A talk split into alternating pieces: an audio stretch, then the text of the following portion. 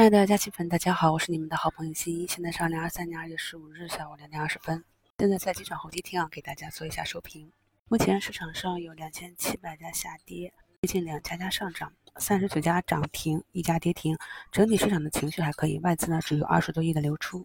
今天上涨排名居前的板块中的个股，是我们非常熟悉的朋友了：金源股份、寒武纪、浪潮、华盛天成、云从、拓金、海光。还有我们这两周一直在讲的 AI 的中军科大讯飞，下午呢也是由于科大讯飞的刘聪经过两个月的验证，有信心实现 ChatGPT 类似的技术越阶的利好，突发放量，这样呢也会引发更多的散户跟风追进来。近期呢 AI 板块尽管很火热啊，但是我们可以看到，像神思电子、云从这种日内呢七八个点甚至十个点的回落也是很多的。所以呢我一直强调说，如果你在盘前，有去参与热点的计划，一定要把握一个要点，就是低吸。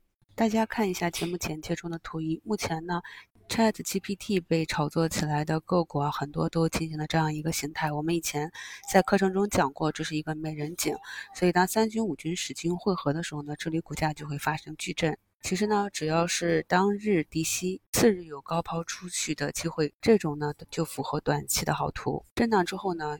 就会产生分化，资金会选择有逻辑、有题材、筹码合适的标杆去往上打。大家在参与这种啊红色箭头区域的时候呢，就要做到能盯盘，做低吸高抛的套利。一旦呢股价放量跌破啊这个震荡的下轨，要及时的做好出局。因为近期这样的图形比较多啊，所以我们拿出来专门讲一下。上面寥寥几句。其实呢，包含了很多信息。老股民呢，对着图啊，一听就能听明白。其实很多时候啊，这个操作呢，就是像一层窗户纸那么简单。有人给你捅破了，你就能理解了啊。如果没法理解的朋友呢，多听几遍啊。如果理解不到这一点，像这种图形。尽管啊看着大方向是向上上涨的，但是也未必是每个人参与进去都能赚钱的。比如说今天的医药股啊又下跌了，有个别医药股还形成了一个短期的破位。我看评论区啊又有朋友慌了，所以说呢像三五个点的震荡都会让你很恐慌。那这样的朋友呢是不适合参与这种每天日内十几个点震荡的。一旦心态恐慌起来，就很容易做错。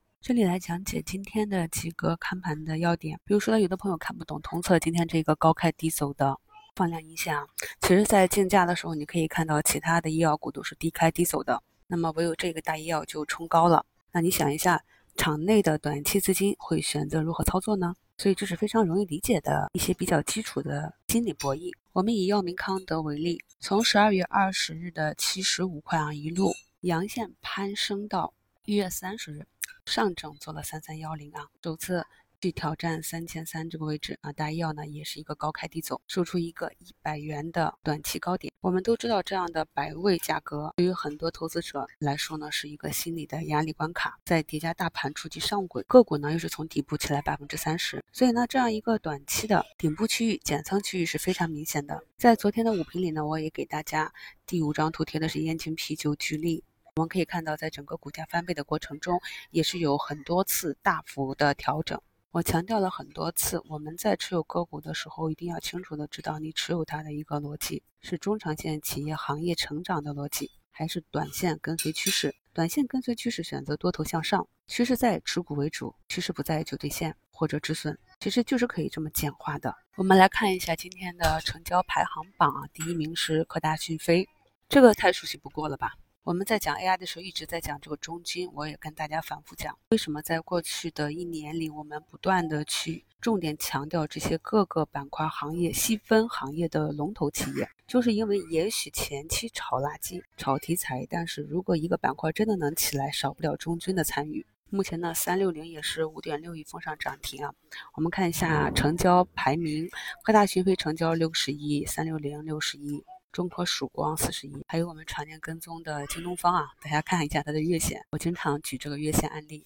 虽然目前市场呢是一个回踩五日线，但是可以看到我们近期市场每一次调整都是一个缩量的。看到这个现象呢，我有两个思考：第一，就是目前存留在市场中的大部分的资金都是看好 A 股市场接下来一段时间的行情，所以每一次的调整都是有人所筹。第二点就是，既然是所筹，那么有一个板块剧烈上涨，也就是说是场内资金造成。场内资金呢就要去高低切换，所以毫无疑问啊，今天涨幅排名靠前的这些板块，他们的水是来自于哪里？